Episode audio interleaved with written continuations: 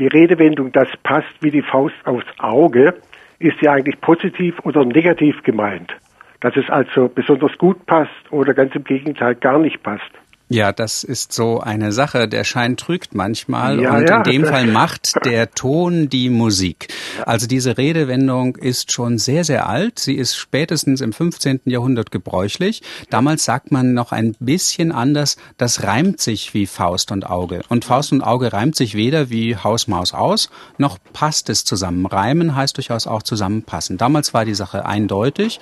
Es passt nicht. Die ja. äh, harte Faust, das zarte Auge. Ja. Aber man hat damit dann gespielt. Man hat ironisch diese ähm, Redensart verwendet. Äh, das ist bei Abraham a Sancta Clara spätestens, also im 17. Jahrhundert so. Und wenn man also den richtigen ironischen Ton verwendet, dann kann man auch das Gegenteil damit ah, ja. meinen. Und heutzutage, wenn ich in Schulen unterwegs bin, um, um Kindern äh, über Redensarten und Sprichwörter was zu erzählen, dann haben die fast nur noch die positive Bedeutung im Sinn. Und als ich mit Regina Halmich mal beim Mittagsbuffet äh, saß, da sagte die, das ist doch auf jeden Fall gut, wenn ich jemanden mit der Faust aufs Auge hau, das ist ein wirkungsvoller Schlag.